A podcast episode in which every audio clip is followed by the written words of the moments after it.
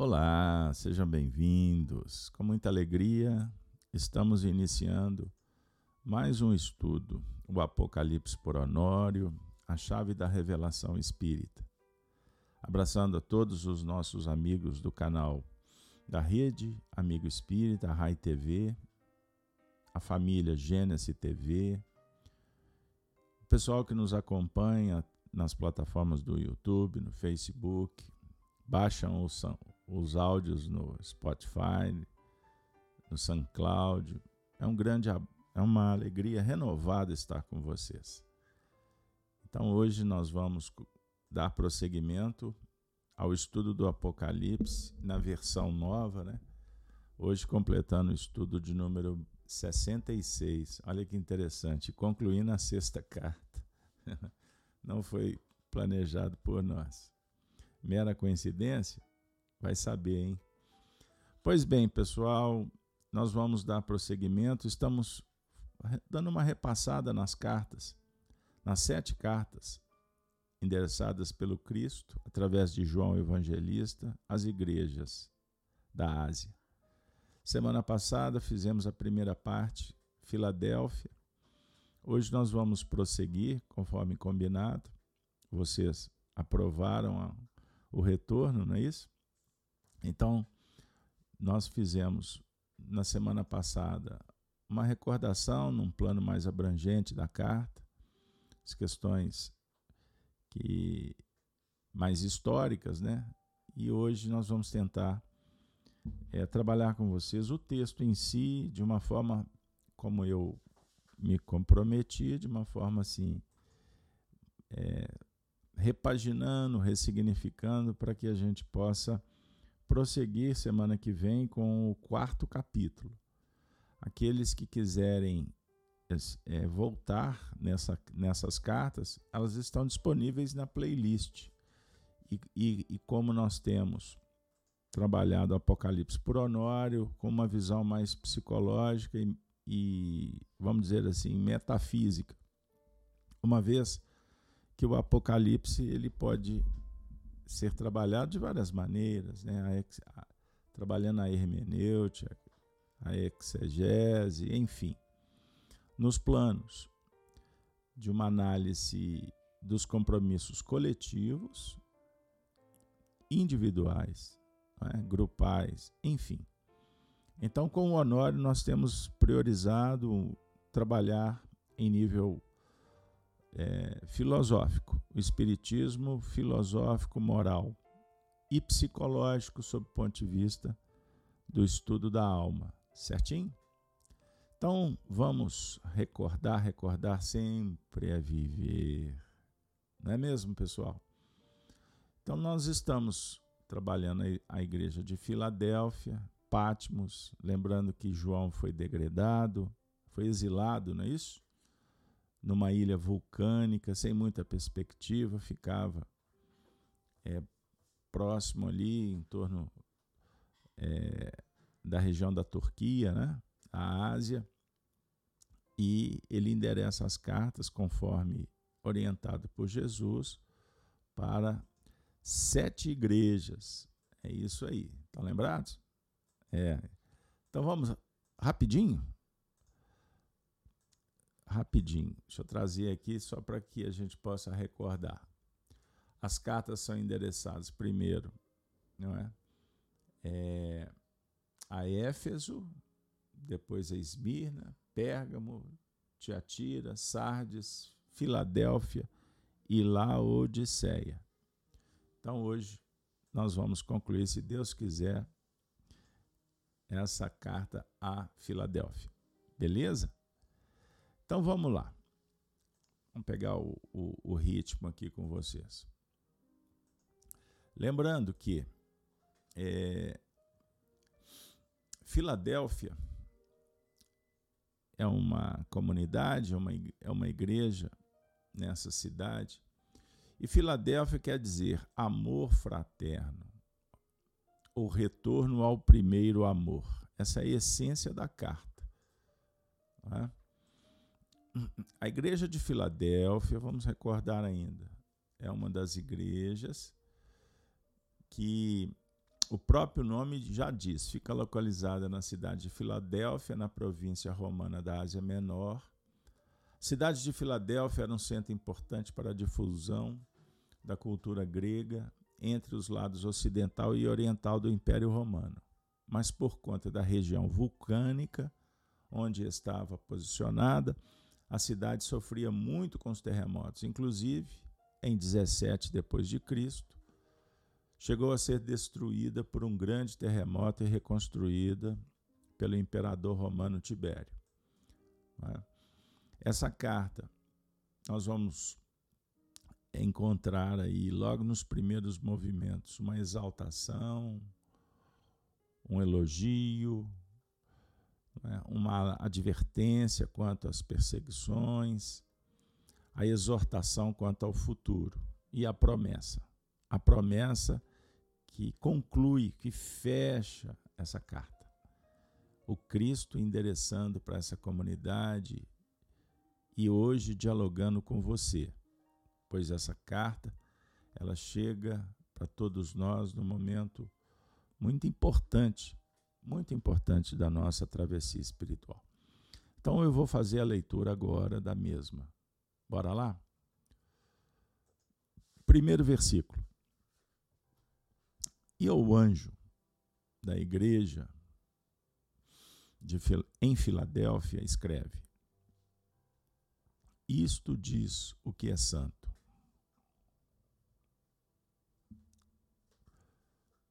O que é verdadeiro o que tem a chave de Davi, o que abre e ninguém fecha, e fecha e ninguém abre.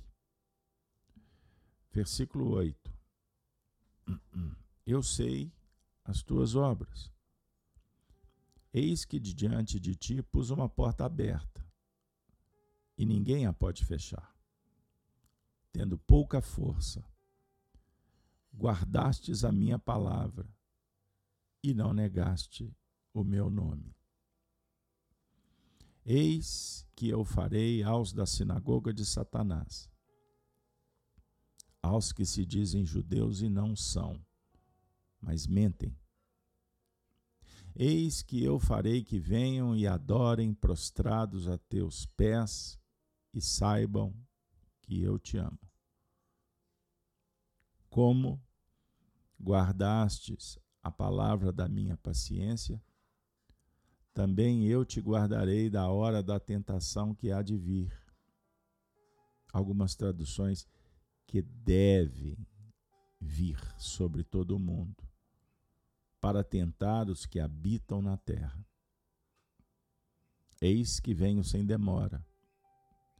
Guarda o que tens, para que ninguém tome a sua coroa. A quem vencer,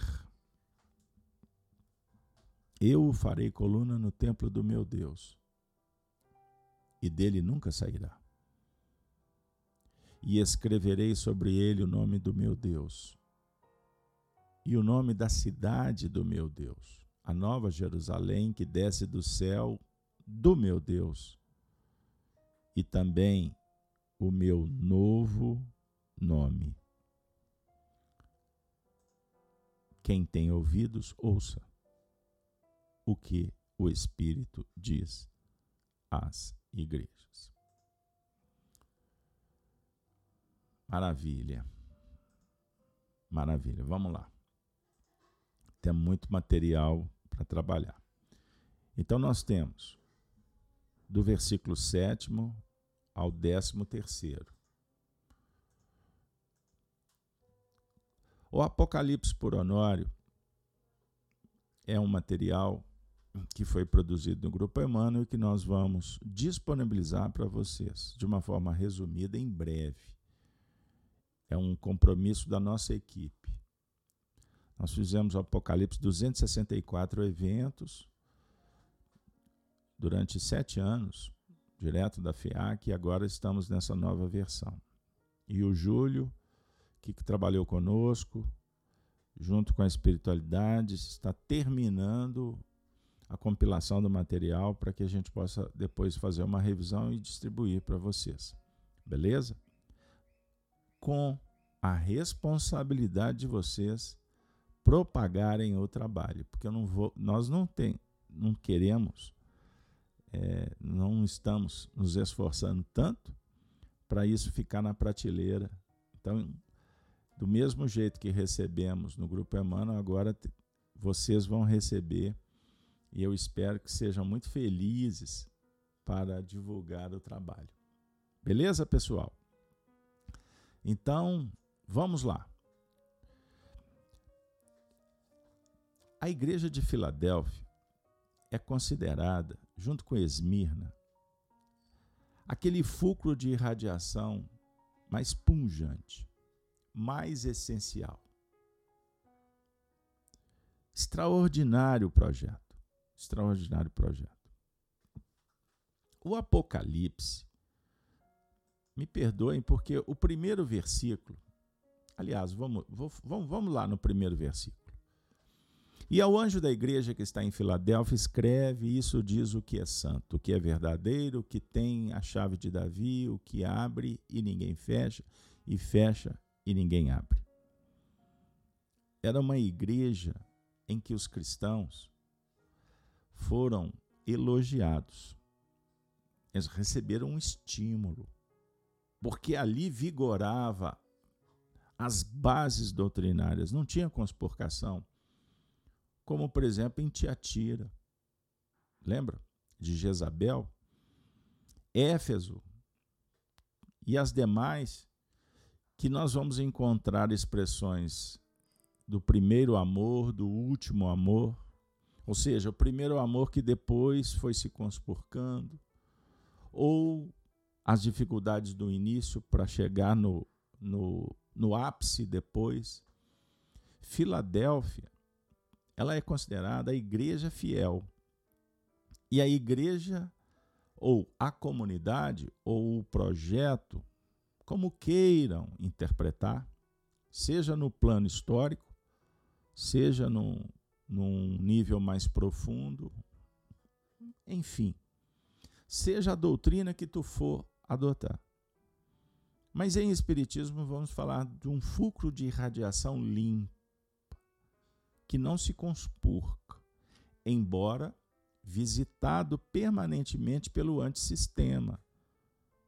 Porque funciona assim: faz luz, o testemunho vem, vem junto.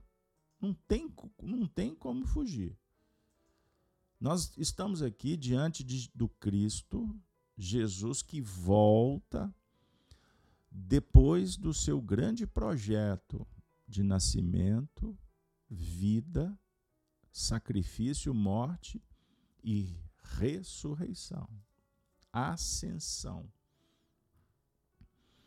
A vida do Cristo simboliza a trajetória do início ao fim. Dos primeiros movimentos, vou, vou buscar doutrina. Dos primeiros movimentos do espírito criado simples e ignorante até a purificação, até a plenitude, até a vivência crística, o amor incondicional. Em etapas, reencarnações, escolhas, respostas, testemunhos, provas, testes. Entendam bem. Então, o Cristo representa o tipo mais perfeito, o modelo a ser seguido. E ele volta no Apocalipse para envolver o seu discípulo que passava por um testemunho. Diocleciano. Lembram quando Nero persegue os cristãos, coloca fogo em Roma? O cenário era com, complexo. Podemos lembrar do ano de 66, a invasão Jerusalém, 70 a de destruição do templo. Tantas coisas aconteceram, os cristãos foram perseguidos, mortos, se tornaram chamas vivas, trucidados por gladiadores, feras. E depois Diocleciano retoma as perseguições. Lembram do ano em que Lívia, a esposa de Públio Lentulus, foi perseguida? eram milhares de cristãos sendo removidos pela tirania por, do anticristo. Então João estava sofrendo. De, depois de um certo período de uma calmaria, mais à frente, quando Diocleciano reassume ou assume o império, ele empreende novamente perseguições e dentre mortos e feridos João foi exilado e Jesus volta. Nos fenômenos mediúnicos se apresenta para que João pudesse mostrar agora para a humanidade a continuação do projeto do Cristo. Só que para chegarmos nos altiplanos da evolução, da perfeição, teríamos que viver um processo complexo em nível coletivo e individual. Na quinta-feira eu fiz um estudo no canal Gênesis, Gênesis no Lar, Evangelho todas as manhãs. Fizemos um estudo em torno das expiações coletivas, livro Obras Póstumas, uma mensagem de uma entidade, Clélia do Plantier. E eu vou dar prosseguimento segunda-feira, trazendo agora a teoria, a explicação de Kardec, sobre o que remonta às provas, às expiações em nível individual, familiar, em nível nacional, né? É, as nações, global e dos mundos. Então nós nos responsabilizamos, nós crescemos, evoluímos juntos.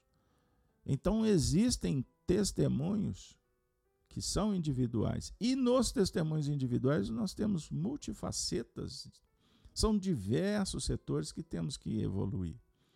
Da mesma forma coletivamente. Então você se compromete com você mesmo e também com o grupo. Então Jesus volta para João para dizer: João, explica, avisa. Foram sete cartas e agora é Laodiceia. Por isso nós vamos começar a entender, e não é simples, e vamos revisitar esse texto. Temos aí muitas encarnações para fazê-lo. Nós vamos entender o porquê que Jesus está dizendo, e ao anjo da igreja que está em Filadélfia, escreve: Isto diz o que é santo, o que é verdadeiro, o que tem a chave de Davi, o que abre e ninguém fecha, e fecha e ninguém abre. Ele está voltando com autoridade. Entendam isso a autoridade, a verdade, que se expressa santamente, sem conspurcação.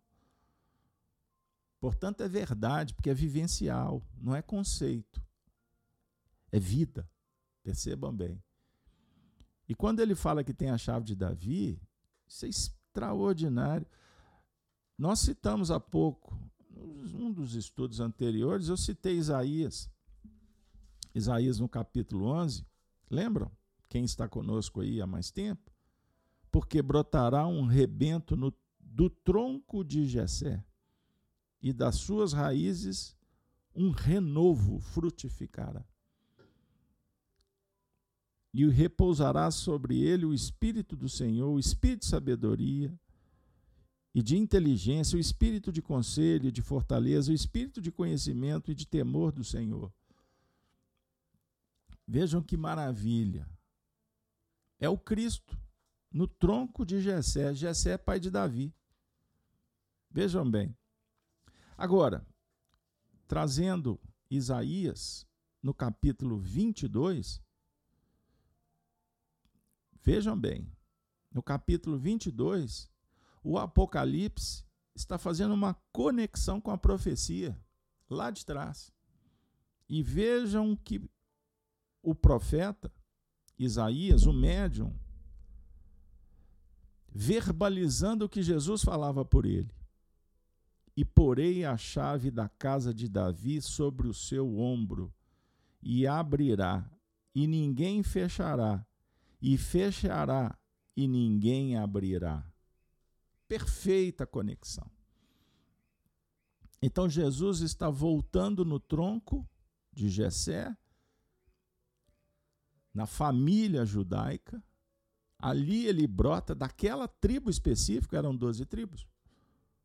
Então é da tribo de Davi. É a igreja de Filadélfia, dinamizada no tempo. Vejam que maravilha. A definir que a estrela de Davi é a chave. Lembram que nós falamos da estrela de Davi? Aliás, eu fiz um outro estudo lá na FIAC. Cristo, filho de Davi. A estrela de Davi são dois triângulos, um voltado para baixo, o outro para cima. Na dinâmica da descida e da subida. Olha que maravilha, da reencarnação, da desencarnação, da filosofia, da ciência. Eis a autoridade que não que não pode ser questionada. E se questionada, verificar-se-á que não tem que questionar, porque é lei divina, ela não muda, é inviolável, é indestrutível. veja bem, é pétrea, é cláusula que não tem como. Porque quando brigamos, revoltados, sofistas, corruptos, na verdade, nós geramos um problema para nós mesmos. Porque a consciência vai dizer: é melhor não mexer. Então, abrir e fechar é com autoridade espiritual. Percebam bem isso. No verso oitavo, eu sei as tuas obras. Eis que diante de ti pus uma porta aberta, e ninguém a pode fechar, tendo pouca força. Guardastes a minha palavra e não negastes o meu nome. Gente, isso é maravilhoso. Maravilhoso. Vamos recordar do Cristo falando,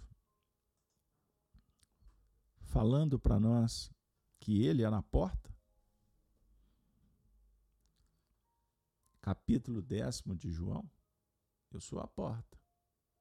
A porta das ovelhas.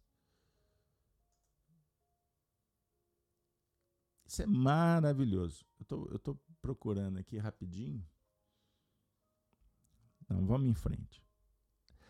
Eu sou a porta. Aqueles que passarem por mim entrarão, sairão e encontrarão pastagens. Mas ele está falando que é porta aberta. Já está numa dinâmica especial. A igreja de Filadélfia já vibrava nesse contexto. Já tinha autoridade, já estava essencializando a mensagem a definir o seguinte: a vida, sem dúvida, é uma busca de chaves para que possamos encontrar os caminhos que nos favoreçam implementar a evolução pelo sistema evolutivo de valores. Desde o momento que o nosso campo mental desabrochou, temos recebido não apenas orientações para o cultivo adequado no campo técnico e filosófico, como também temos recebido padrões para implementarmos um sistema reeducativo que possa nos livrar ao máximo das dificuldades sobre a tutela da dor e do sofrimento. Estou trazendo o pensamento do Honório, que ele representou para a gente naqueles tempos. E agora, aspas.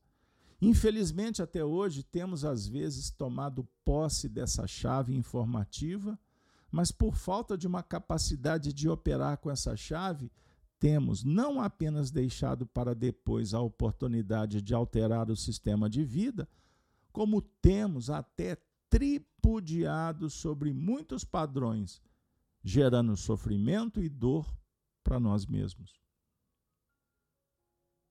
Vejam bem que maravilha, que reflexão, que compromisso.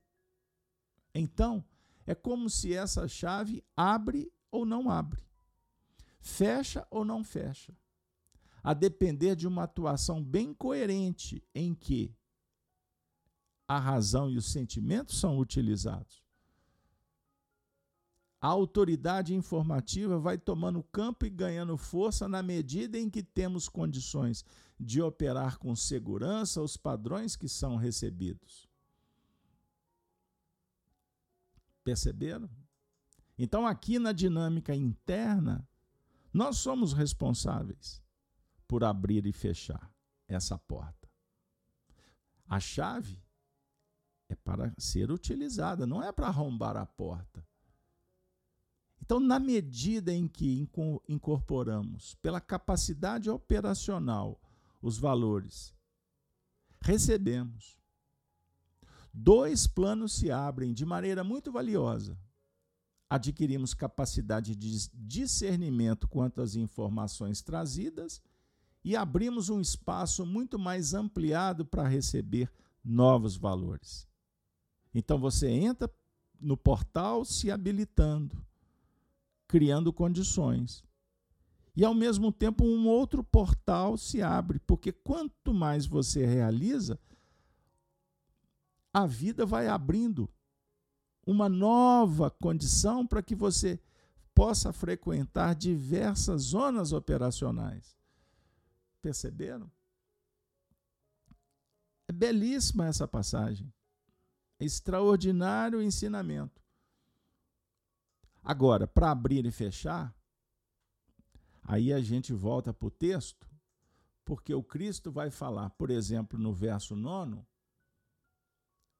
não, ainda no oitavo. Deixa eu reproduzir para vocês. Eu sei as tuas obras, eis que diante de ti pus uma porta aberta, e ninguém a pode fechar tendo pouca força. Quer dizer, é necessário muita força. O que é a força? A força está ligada à capacidade de fechar a porta, que em relação aos espíritos, não tendo como cercear a sua ação, temos que nos modificar para desativá-los. À medida em que avançamos em força, a nossa força se perde para a força do Criador. O que, que isso significa? Não se preocupe. Vamos, vamos tentar estratificar. Eu vou trazer um pensamento Emmanuel, quando ele fala que no mundo primitivo o que impera é a força do espírito. Caminhando por uma era psicológica e depois espiritual, há de preponderar o espírito da força. Força do espírito, nós temos na nossa intimidade uma força chamada endoevolutiva. É um instinto, é a força instintiva. Ela se movimenta promovendo o progresso. Certo? Todos ansiamos, todos desejamos. A questão é a direção que nós damos para essa força, certo? Então, dando um salto, há de chegar um tempo em que a, a, a força endoevolutiva passe, passará, deix, ela deixará de ser instintiva para ser guiada. Então, ela vai ser autoevolutiva. Ela vai ser comandada pela razão ela vai continuar existindo porque precisamos dela. Então, na verdade, nós vamos casar a força autoevolutiva que comanda e essa força endoevolutiva que será direcionada para gerar a luz crística e não mais a, a luz humana. Perceberam? Jesus, o Cristo está dizendo: há de chegar um tempo que você não precisa de muita força. Ninguém a pode fechar tendo pouca força. Por quê?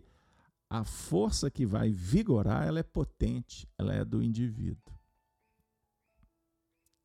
Isso tudo tem a ver com guardar a minha palavra, honrar o meu nome. Não negar o meu nome. É o que o Cristo está falando. Ele sabe que esse agrupamento, esse indivíduo, o discípulo, o filósofo, que é o, o amor, aquele que tem o amor à verdade e por isso procura a sabedoria através da virtude, ele vai se arregimentando, ele vai se projetando em níveis suprassensíveis. Agora, essa carta fala o seguinte, também no verso 9: Eis que eu farei aos da sinagoga de Satanás, aos que se dizem judeus e não são, mas mentem. Eis que eu farei que venham e adorem prostrados a teus pés e saibam que eu te amo. Puxa vida. Nós trabalhamos essa, esse assunto. Estão lembrados? Você que está chegando agora, vamos lembrar? Para os que já estiveram, para você que chegou, nós vamos tentar clarear um pouquinho. O nome, guardastes o meu nome, guardastes a minha palavra e não negastes o meu nome, significa o nome define um conjunto de caracteres já existentes e presentes na extensão universal, no contexto social, em face de já ter crescido. Nós investimos nesse nome. Investimos nos caracteres que a nossa visão já é capaz de perceber. A nossa acústica já captou Somos agora convocados a investir nesse nome em cima da verdade. Por isso a expressão não negastes o meu nome representa não agir de modo hipócrita.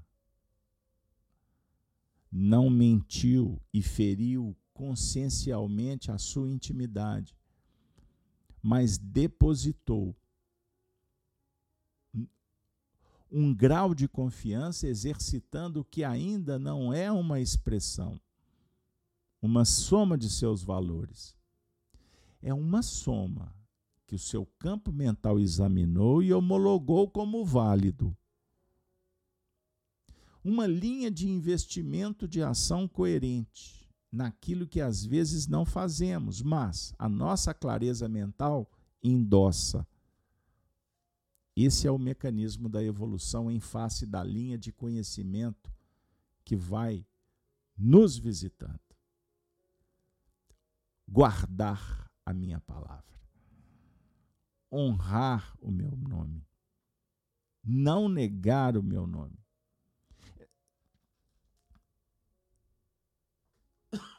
Desculpa, seria o mesmo.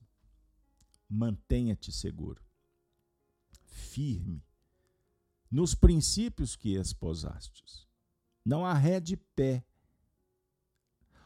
Guardar o nome, honrar-lhe a memória, é viver o amor. Ele não representa, não é isso?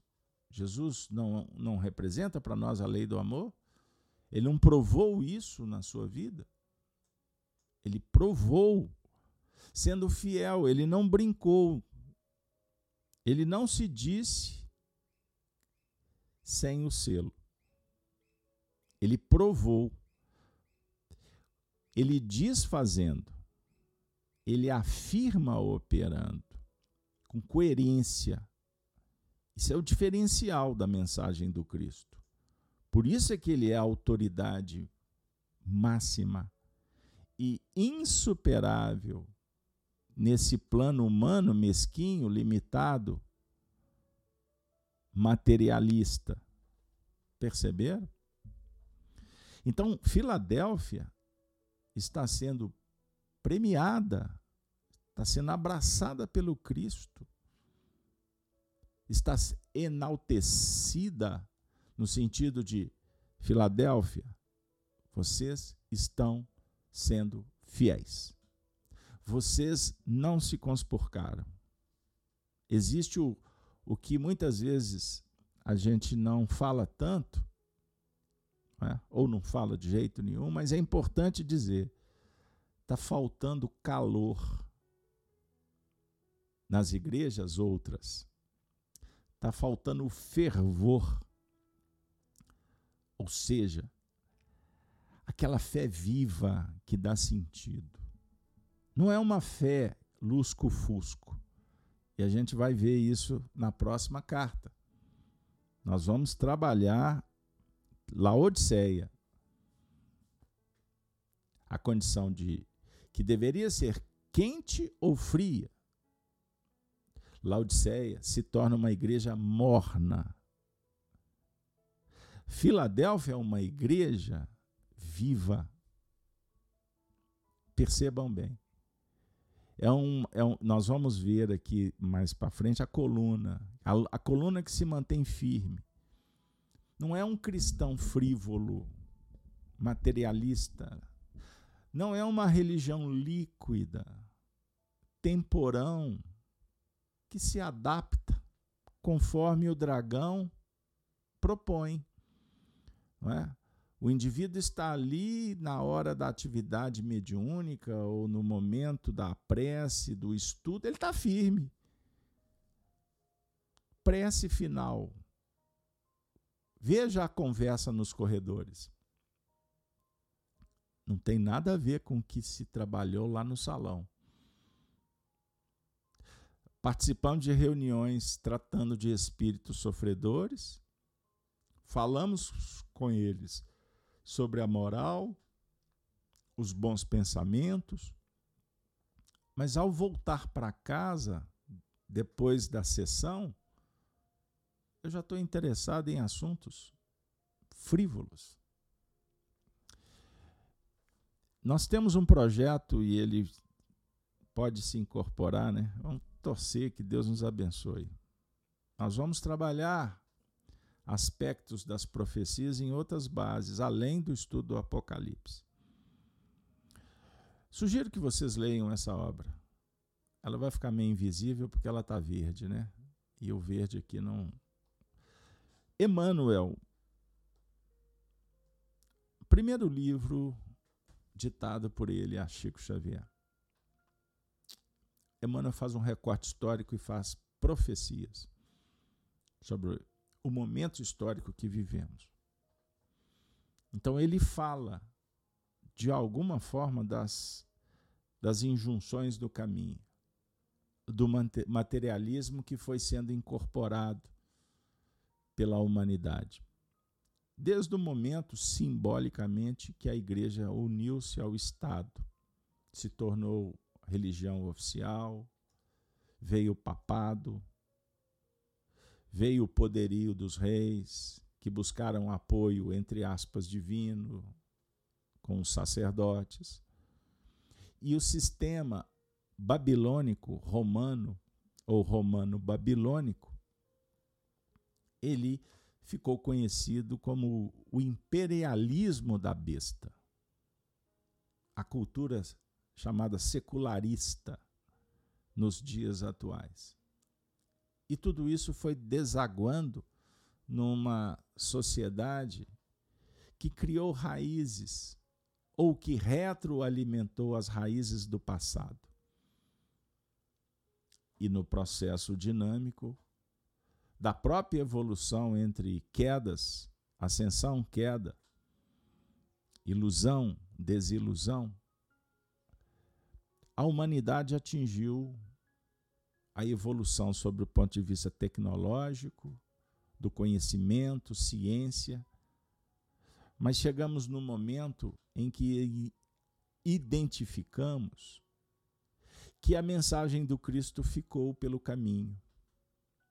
E nós preferimos, como estudado na igreja de Tiatira, cultuar Moloque, os nicolaítas, preferimos Baal, a idolatria, os deuses, em detrimento do Pai, do Criador. Então, todas as vezes que o ego ele cultua, ele reverencia, ele gera o ídolo, a força anticristo impera. E a queda é só uma questão de tempo. Então, nós estamos trabalhando, repito, parafraseando Kardec, nesse texto que eu citei aqui do livro Obras Póstumas expiações coletivas. Nós vivemos agora um período que é considerado um, o período das, da efervescência das lutas ideológicas, muito mais do que as lutas bélicas do passado, embora a violência, a guerra civil, a guerra do narcotráfico, que favorece governos então nós temos estados que se apoiam no crime e vocês identificam isso facilmente na América, em outros lugares também. Mas o que nos importa dizer é o seguinte: que o dragão sofisticou, penetrou, infiltrou, e hoje nós estamos tentando abrir os olhos, alertados pelas cartas do Apocalipse para que a gente possa voltar ressignificando o passado. E entendendo porque nos dias atuais, através do cristianismo, os cristãos lá de trás, dos tempos de João em Pátimos, de Paulo peregrinando pela Ásia, parte da Europa, Maria Santíssima em Éfeso, abraçando os cristãos, os demais companheiros, todos os discípulos mortos em testemunho e a própria comunidade que foi se propagando e aqueles que se mantiveram vinculados à essência da mensagem do Cristo foram trucidados na história e continuam sendo até os dias de hoje. A definir que a mensagem do Cristo é a solução para todos.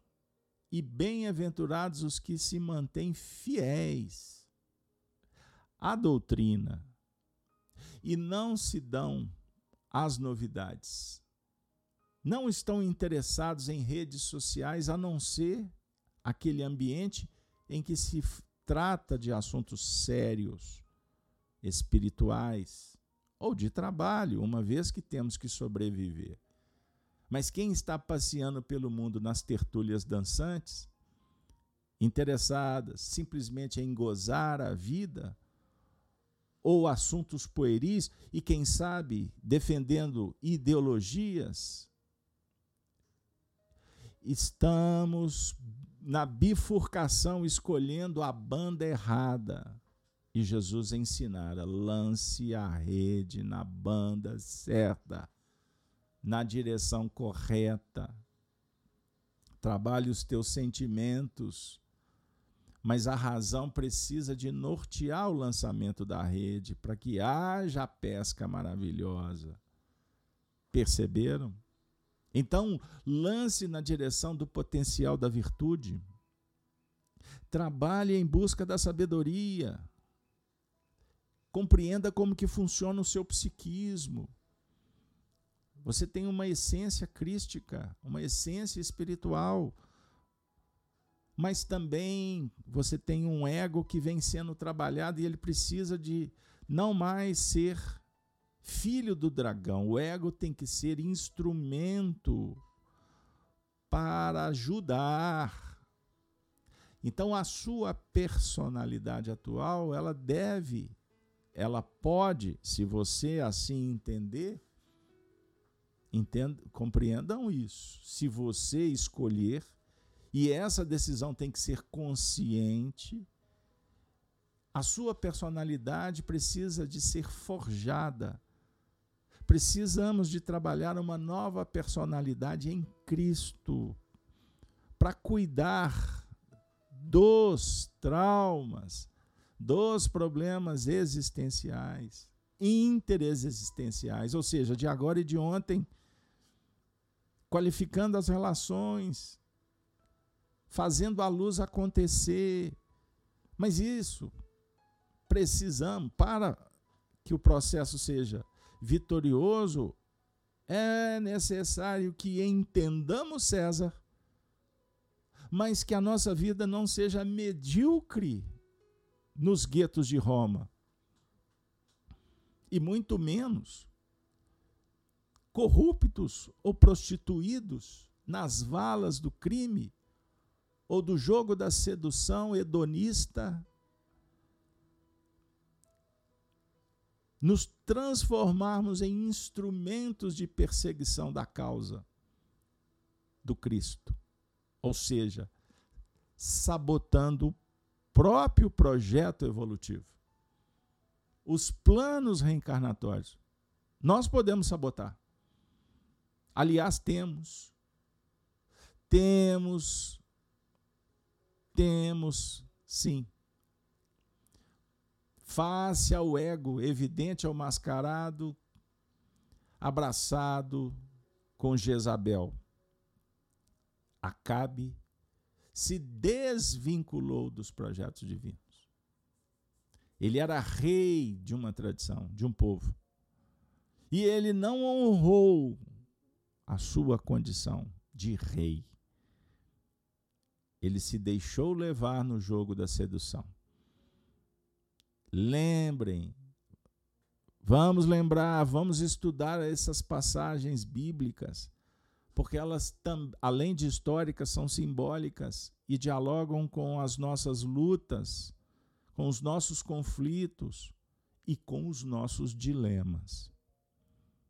Entendamos a casa mental. Perceberam? Esse assunto Vejam bem, nós estamos repassando, hein? Repassando, ressignificando. Porque o Cristo está dizendo que fará aos da sinagoga de Satanás, aos que se dizem judeus e não são, mas mentem. O que ele vai fazer? Que venham e adorem prostrados a teus pés, ou seja, reconhecerão o amor do Cristo para os cristãos que são sérios, probos, dignos, honrados. Isso num cenário global, coletivo, sem dúvida. Sem dúvida alguma, nós nos curvamos diante de quem tem autoridade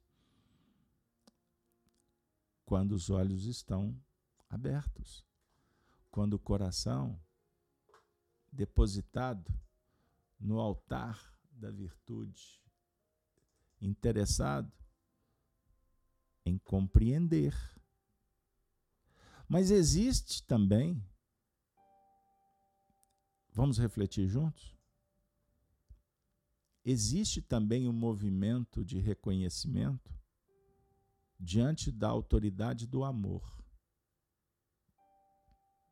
Por isso a mensagem do Cristo é para o coração, não é para o doutor, não é a cognição periférica, não é o raciocínio lógico sob o ponto de vista humano. Porque a lógica humana nem sempre ela faz sentido, ela conecta com a lógica divina. Porque a lógica humana ela cria um, um sistema para justificar a condição do menor esforço, do privilégio, do ganho aparente. É muito simples, não é tão difícil você desenvolver uma teoria. Mas elas não têm raízes profundas. Quando o espiritual a teoria do Cristo, ela tem raízes no passado, no presente e no futuro. Porque é um diálogo perfeito, com a lei de causa e efeito, com a semeadura livre, mas colheita obrigatória. Você já viu cenas aonde um indivíduo desprovido até da condição de raciocinar se curva diante da mãe de uma benfeitora espiritual num hospital? Por exemplo, eu gosto do, do, das informações conjugadas com a prática. Chico Xavier, por exemplo, contava que já tinha visto ou participado, integrando falanges de espíritos indo em regiões difíceis no além-túmulo. Muitas vezes eram caravanas guiadas por Isabel de Aragão, que é considerada a santa, a rainha santificada na Península Ibérica foi ela quem se manifestou para Chico Xavier. Lá nos primeiros momentos da sua mediunidade, um ser iluminado, uma alma feminina representando Maria Santíssima. Ela ia à frente, na descida nos vales das sombras. Por qual razão? Pense nisso. O amor à frente. Entenda. Então a questão do se curvar diante da autoridade, isso pode se dar em nível de constrangimento, mas também o reconhecimento sob o ponto de vista da gratidão da virtude.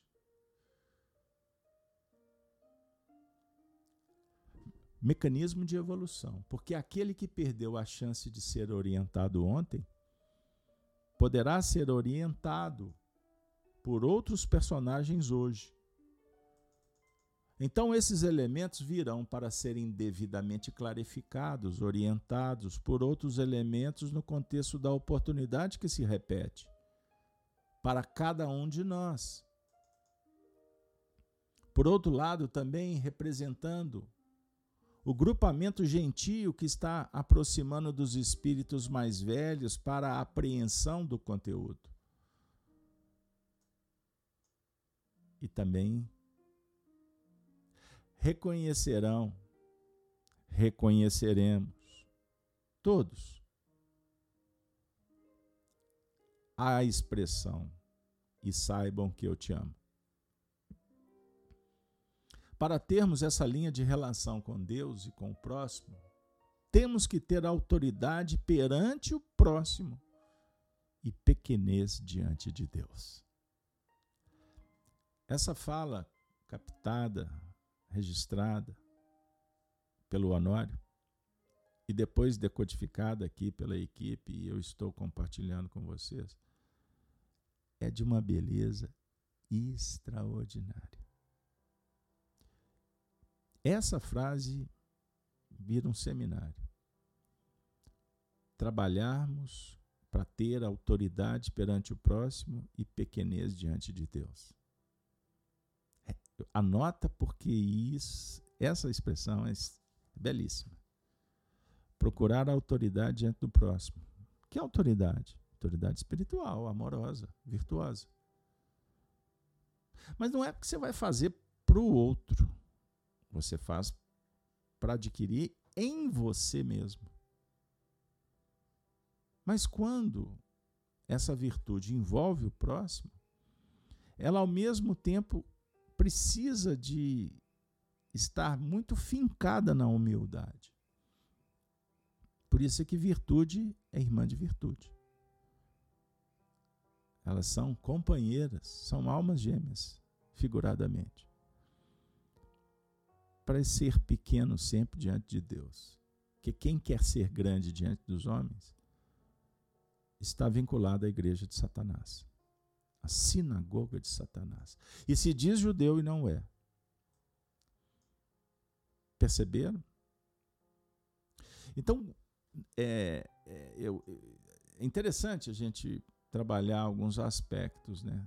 Quando eu falo, por exemplo, em igreja líquida, em falta de compromisso com as bases, não só as bases que nos orientam a doutrina em si, por exemplo, quando eu converso no centro espírita, eu estou fazendo uma live aqui sobre o dístico espírita. Preponderantemente a mensagem espírita, não a minha opinião. Embora a gente luta o tempo todo para tentar sermos honestos com vocês, dizendo: isso é doutrina, isso é minha interpretação. E, naturalmente, a minha interpretação, em determinados momentos, é a interpretação dos espíritos. Que eu luto também para ser honesto com eles e não conspurcar o que eles estão me dizendo. Então, não, não cabe vaidade, prepotência, arrogância. Jamais. Jamais. Certa feita, um indivíduo falou por aí, os críticos, né? Amo de paixão, como dizem por aí. Ah, porque tem um aí que é. Falando da minha pessoa, né? Que, que, que muda a voz, que vende uma imagem é? de santo. Aí eu li aquela frase e falei, gente, será que eu estou fazendo isso mesmo? Bom, será que eu estou me enganando? Será que 30 anos eu estou me enganando? Aí minha ficha caiu. Bom, eu estou dando muita atenção para esse sujeito. Porque eu estou aqui em busca do meu aprimoramento. Então eu não tenho que adoçar a voz para conversar com vocês, para convencer vocês de qualquer coisa. Quem estiver fazendo isso é hipócrita. É hipocrisia. Aí eu vou estudar um texto para vender uma imagem que conheço? Não tem sentido. Por isso, o cristão que está interessado na quantidade de like, de seguidores, na verdade ele está interessado no, numa doutrina popular, como certa feita alertou Herculano Pires. O Espiritismo não veio para ser mais uma religião comum popular, mística. Portanto, aqueles que, que pagam para fazer propaganda, na verdade, não entenderam a mensagem do Cristo. E olha que tem, viu? A gente sabe.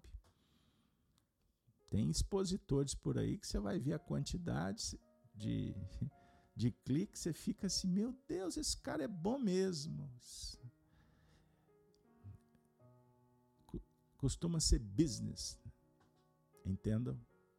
Cada um na sua, problema de quem faz. E se tem pouco like, se tem poucos, pode ser por dois motivos.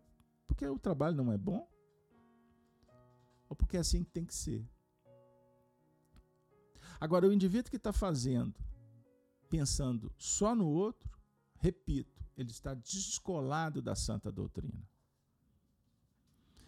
E aí, hoje me foi sugerido ler, estudando com vocês, Paulo de Tarso, na sua segunda carta a Timóteo, conduta a seguir com aqueles que se afastam da sã doutrina e da pureza cristã. Capítulo 2. Eu vou ler só um trecho. Ora, vigésimo versículo. Numa grande casa não somente há vasos de ouro e de prata, mas também de pau e de barro. Uns para a honra, outros, porém, para a desonra. De sorte que, se alguém se purificar destas coisas, será vaso para a honra, santificado e idôneo para o uso do Senhor, e preparado para toda boa obra. Perceberam? Então tem vasos para todo, todo gosto. O vaso é para honra? Glória do Senhor. Numa expressão bem literal. Glória do Senhor. A ti, Senhor, rendemos graças, porque o poder é do Senhor. o poder para nós é poder fazer. Já está bom demais. Já valeu ter vindo aqui conversar com vocês. Poder revê-los. Porque estando aqui, sem dúvida alguma para mim, e para muitos que estão aqui, eu não vou dizer todos, porque eu não tenho autoridade, mas pelo que chega de testemunhos, de mensagens, para uma boa parte que vem aqui, os nossos estudos são, sem dúvida alguma, instantes terapêuticos. Oportunidade de purificação. Purificação do pensamento. A gente precisa de. Nós já identificamos que é necessário qualificar o pensamento. E a gente só vai conseguir trabalhando o imaginário com coisas boas. O painel é do Cristo, é da Galiléia, dos discípulos. Maria Santíssima é nossa mãe, José é o pai da humanidade. Eu falei da Sagrada Família figuradamente. Por isso é que o retrato na sua casa que tem os seus pais, que tem seus irmãos, seus filhos, seu cônjuge, é uma referência. É história, é tradição. Nós precisamos dos princípios que nós temos que identificar o que é bom e eleger, dedicar as preferências aos princípios. Então jamais abra mão dos teus princípios, do que você aprendeu a primeira oração. Não se esqueça dos teus primos, dos teus tios. Pesquise sua árvore genealógica, se for possível. Veja o que fizeram os seus avós, bisavós. Qual é a tônica? De onde? Qual é o significado do teu nome? O primeiro nome, o nome composto, o sobrenome. Você vai encontrar nestes símbolos respostas, porque o símbolo existe guardando a ideia.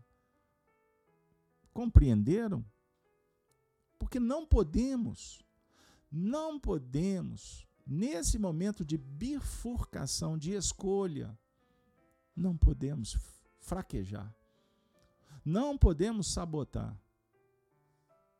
Não podemos ter medo e super, supervalorizar a sinagoga de Satanás, porque Satanás é divisor.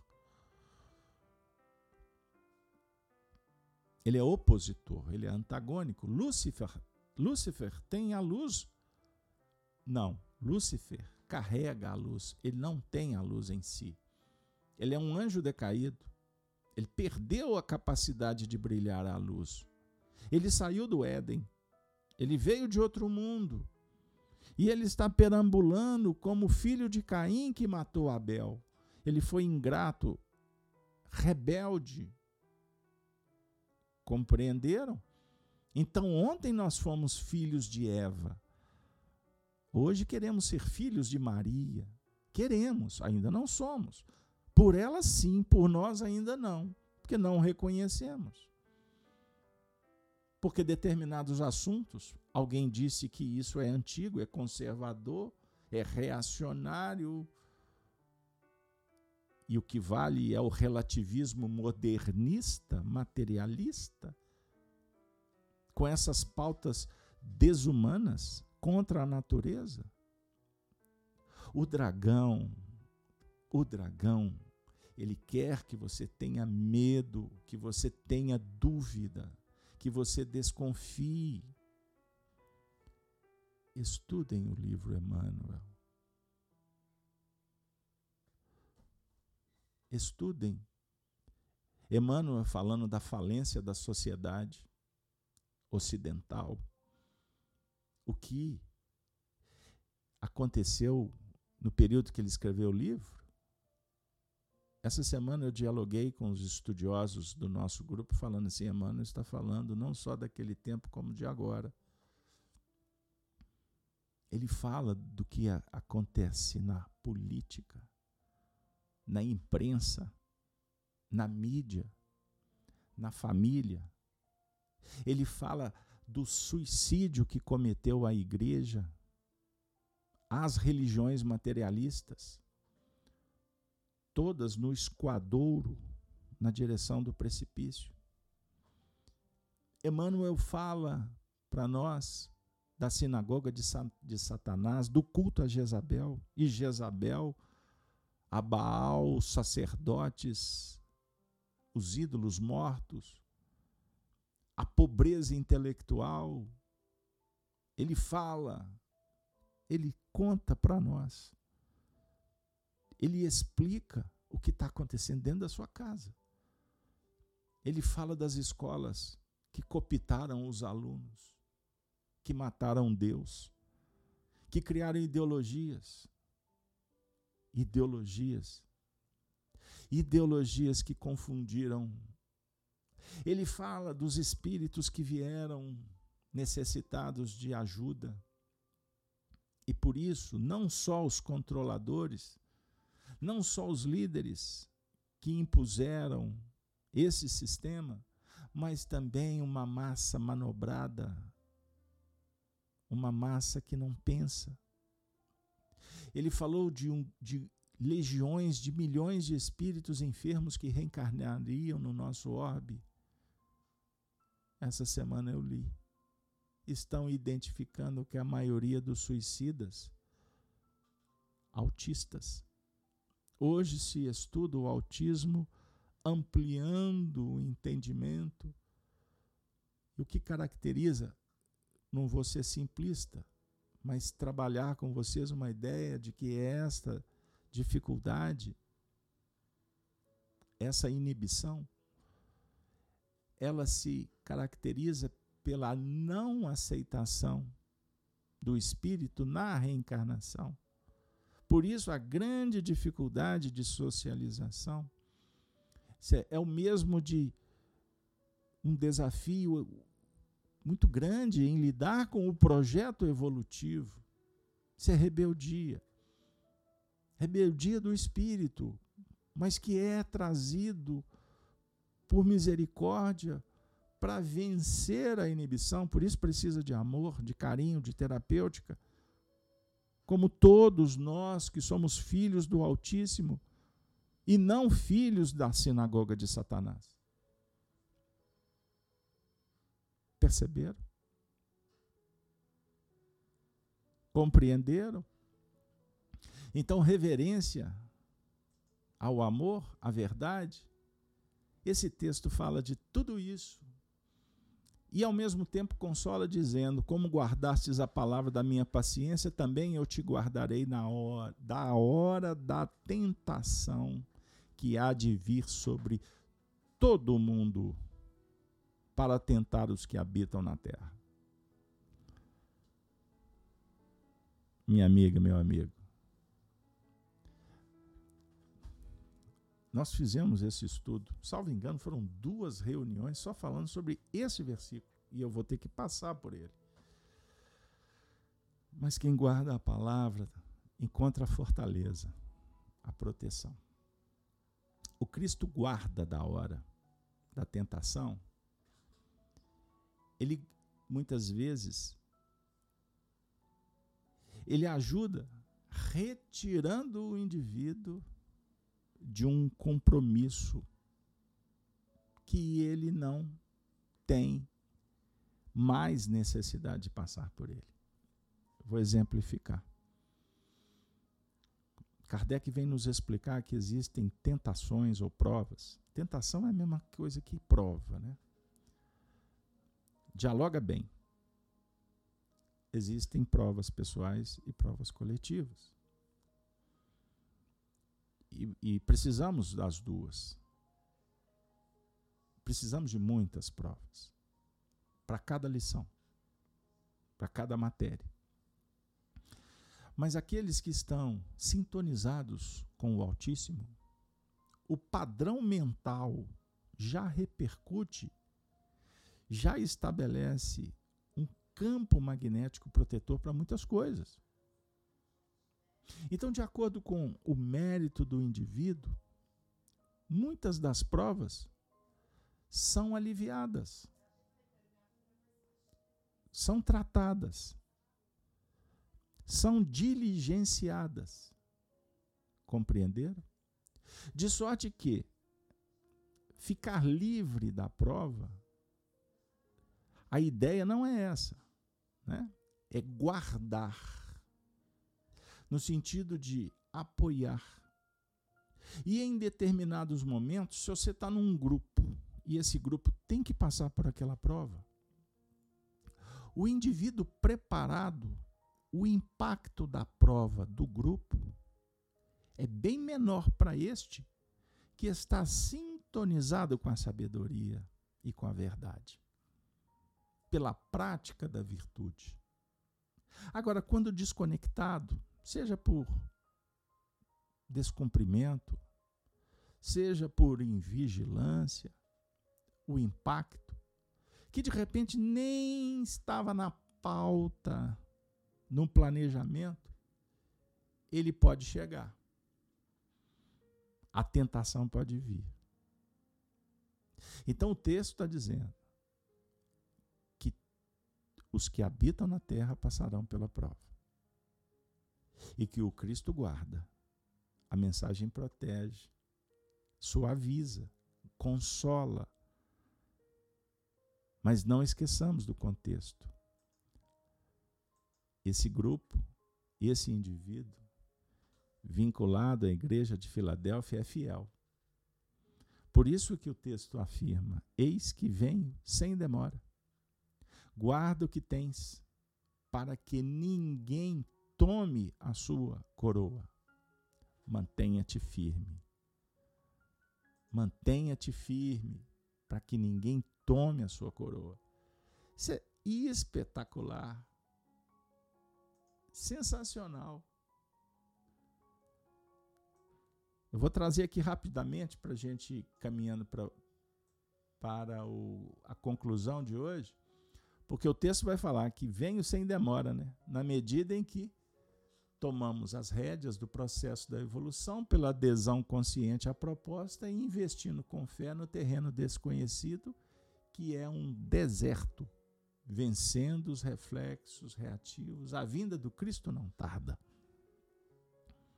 Ah, venho sem demora. O que nos impede de avançar nesse novo terreno é o homem velho, armado até os dentes.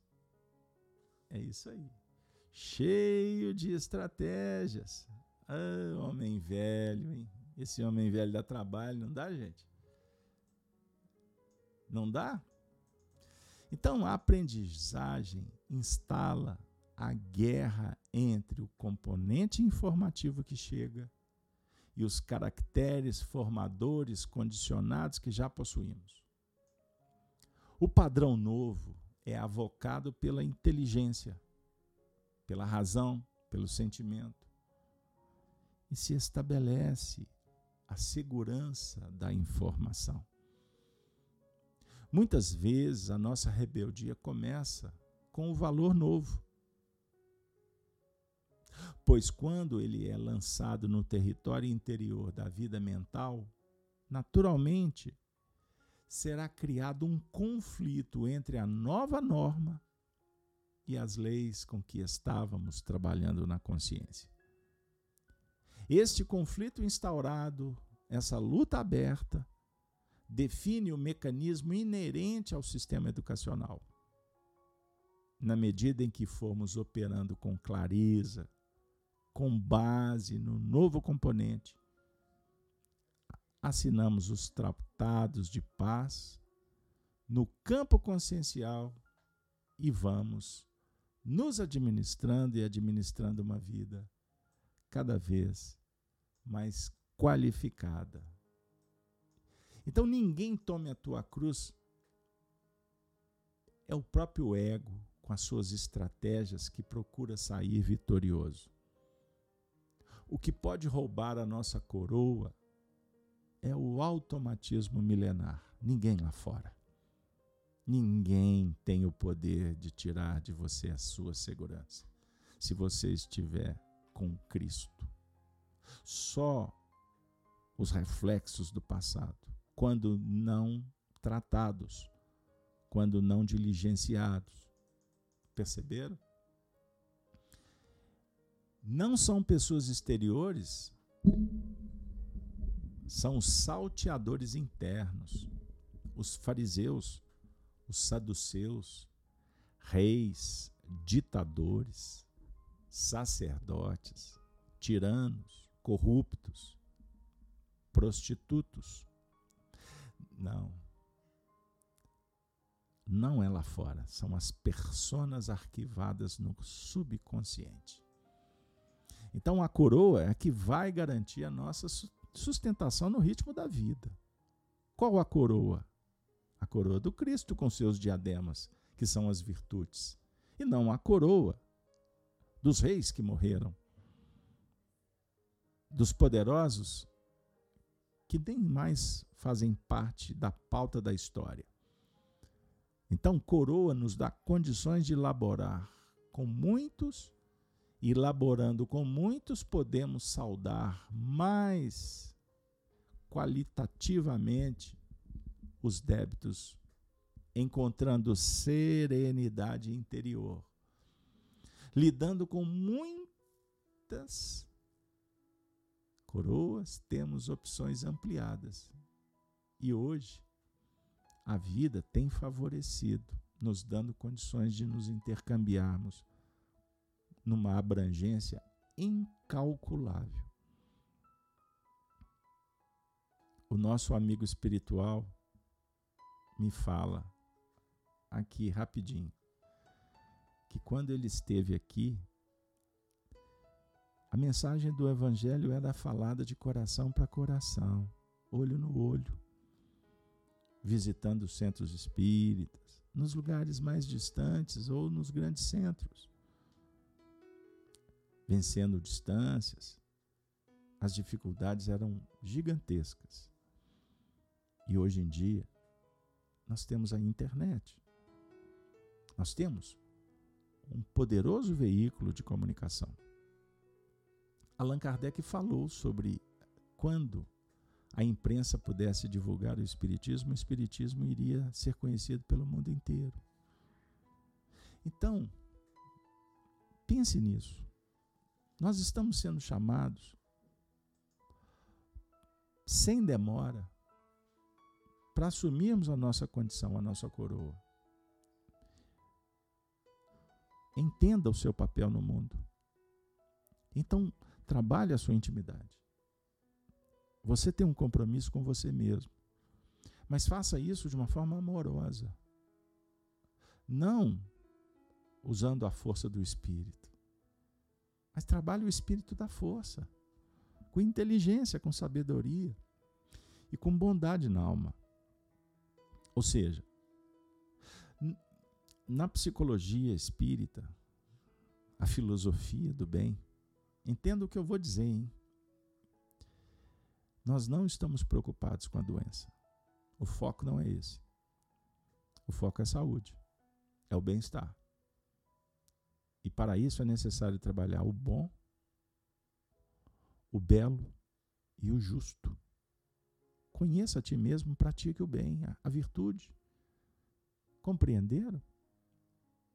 Assim nós vamos sentindo a beleza desse versículo quando Jesus diz: A quem vencer, eu farei coluna no templo do meu Deus.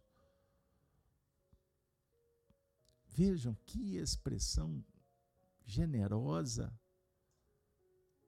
Farei coluna no templo do meu Deus. O que, que significa isso?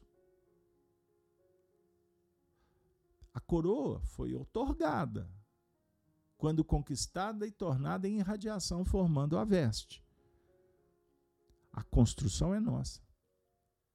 Mas não esqueçamos que o templo é de Deus. O templo não é nosso. A morada é edificação nossa. Mas a casa é de Deus. Pois somos filhos. A coroa é a informação e a coluna a nova formação. Que repete? Coroa é informação. A coluna é a formação. escreverei sobre ele o nome do meu Deus. Olha que maravilha. Quem vai escrever? É o próprio Cristo interno. O sobre, escreverei sobre, como algo que venha de cima. É edificado pela evolução biológica, de baixo para cima. É o selo que define que a edificação está em conformidade com o plano divino. O nome do meu Deus, nome, palavra, verdade concretizada de forma excelente por Deus, irretocável. E o nome da cidade do meu Deus? Cidade como campo de trabalho dotado de recursos amplos para o desenvolvimento dos seres. Seu reconforto, seu descanso, suas próprias edificações pelo processo co-criativo. A Jerusalém de cima, pois muito antes de se pretender construir uma Jerusalém a nosso jeito, ela já está construída nos, para nos abrigar nos planos superiores da vida. E também o meu novo nome.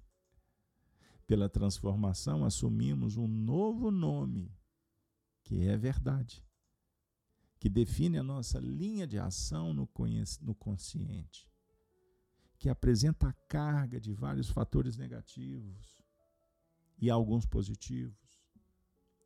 Gradativamente vamos tendo mais valores positivos e menos negativos.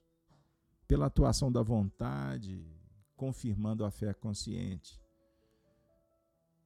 Cidade do meu Deus define que não mais vamos viver no templo, mas no plano associativo, no trabalho, em família, na comunidade, no centro, na igreja, em grupo.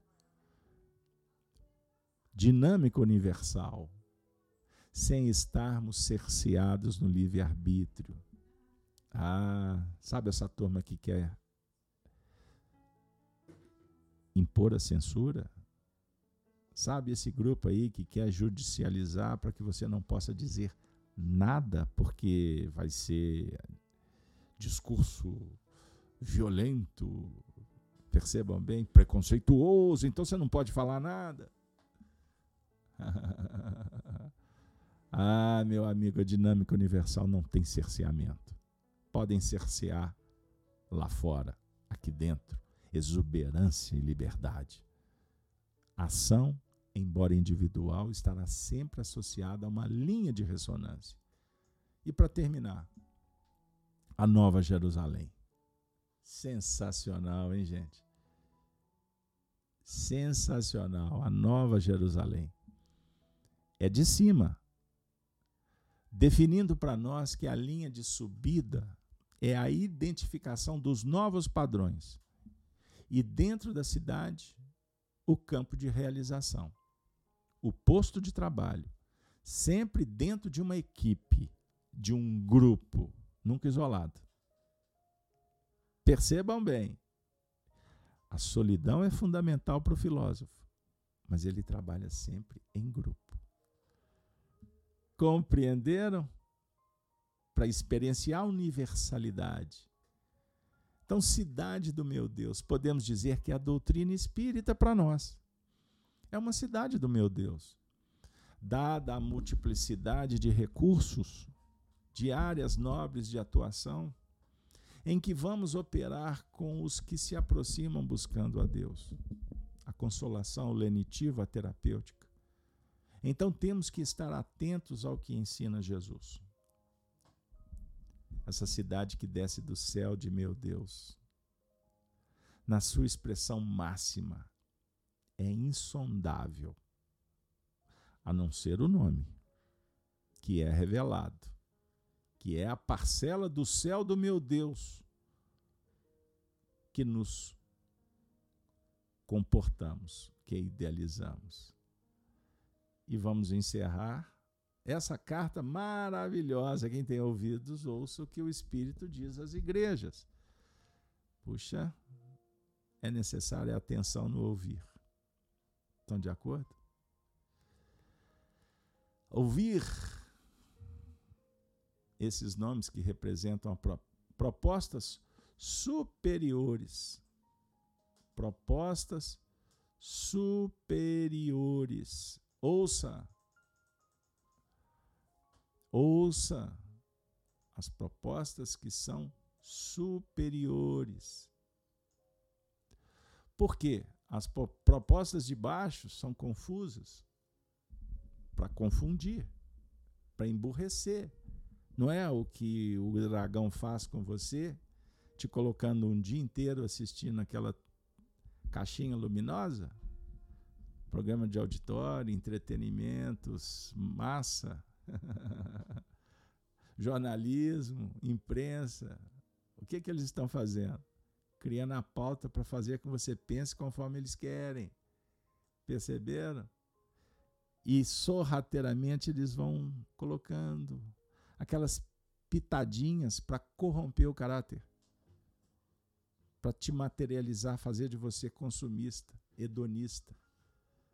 Compreenderam? Gente, quem tem ouvidos, ouça o que o Espírito diz às igrejas. Por quê? Ao lidar com os gentios, nós, sendo judeus, no conhecimento, por uma linha associativa com os padrões que são naturais nos gentios, que representam sua vida, sua verdade conquistada até então, perfazendo uma soma, não despertem em nós o que precisamos abolir. Essa frase fecha com, pelo menos ao meu ver, com chave de ouro o nosso encontro a definir o seguinte: os gentios estão na onda, estão surfando na onda. Devemos prestar atenção nas propostas nobres para que o que para o gentio é uma praia muito agradável, estão surfando, brincando, namorando, descansando. O judeu já está no caminho trabalhando. O judeu,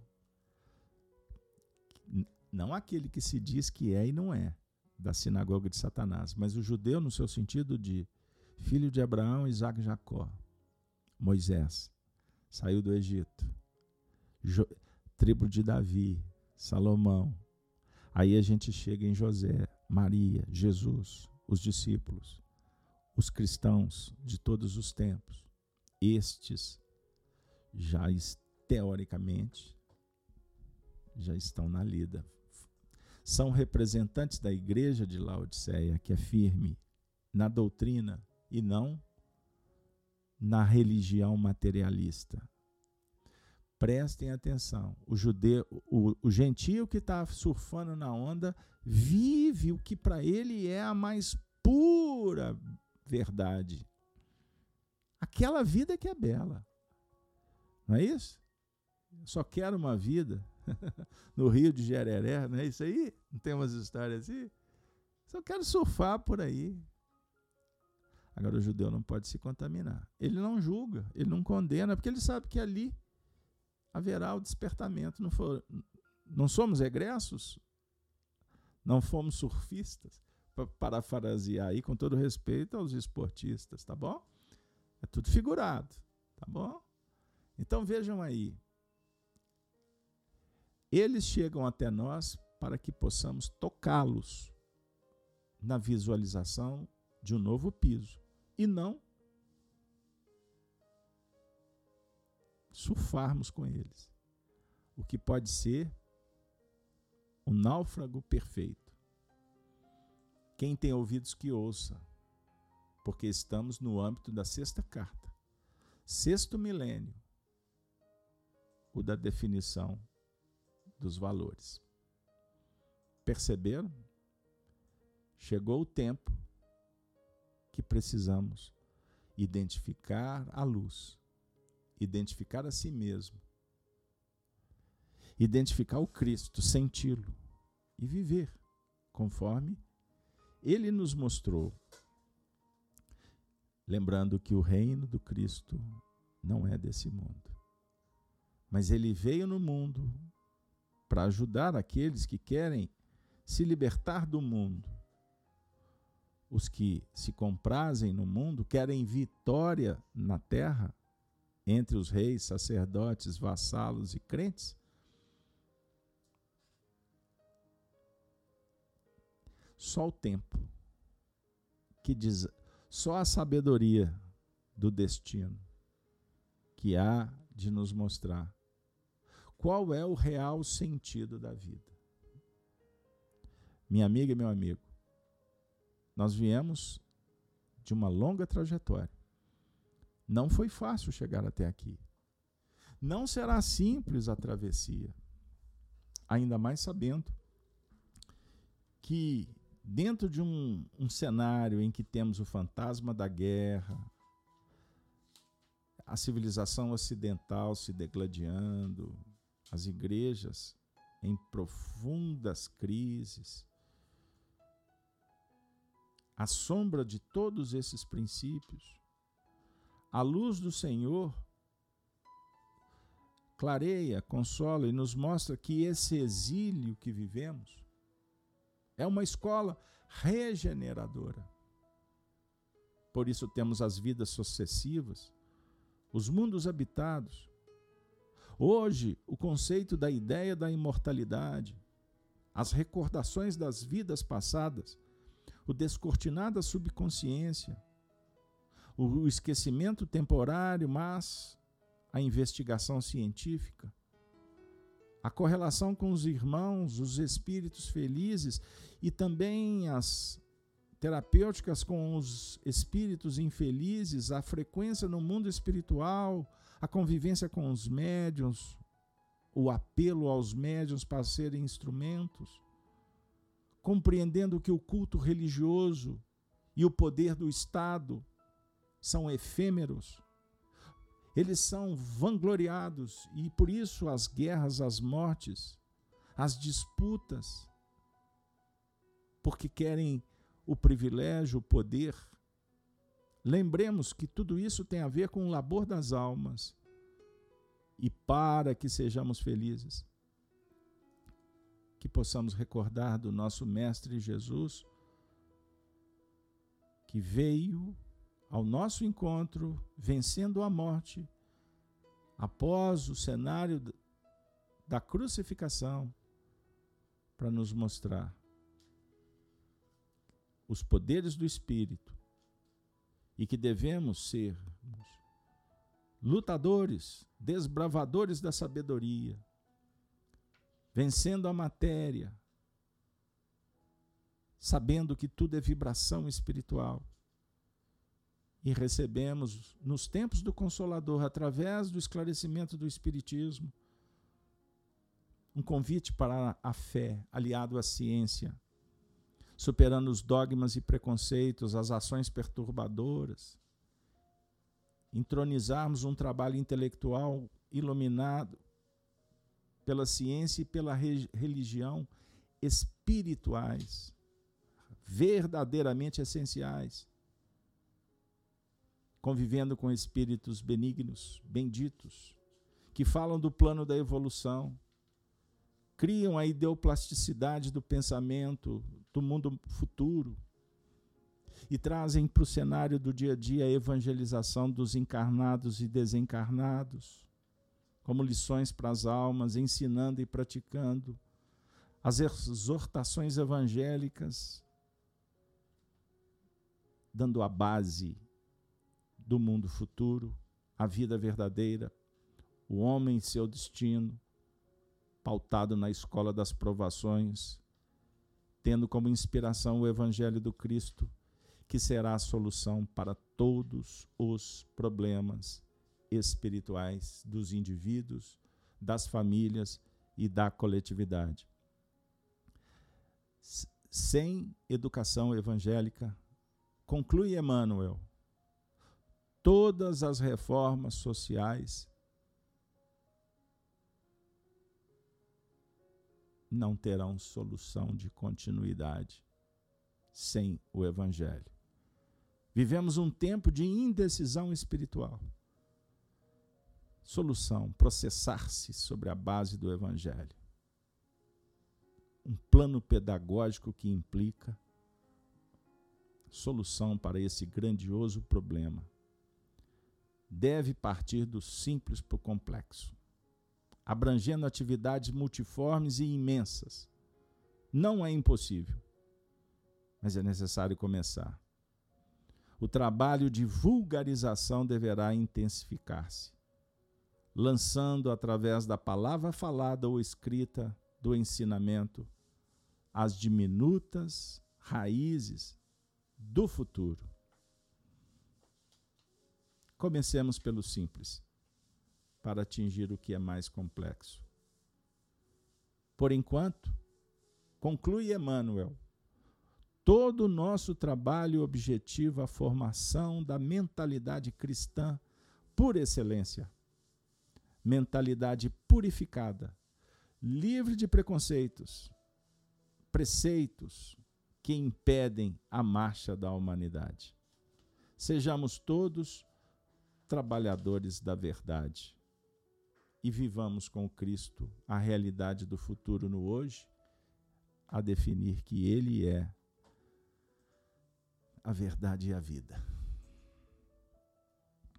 Me perdoem estendi alguns minutinhos. Mas era necessário, pois Laodiceia, ou melhor, Filadélfia, merece. Nós merecemos. Você está sendo chamado para viver nessa comunidade do bem. Que Deus te ampare. Que Deus nos ilumine. Que tenhamos todos um excelente final de semana muito obrigado por você ter vindo mais uma vez participar conosco na FIAC pelos canais da RAI TV, Gênesis TV. Fique conosco, fique bem, estejamos todos com Cristo. Que Deus nos ampare, que Deus nos abençoe.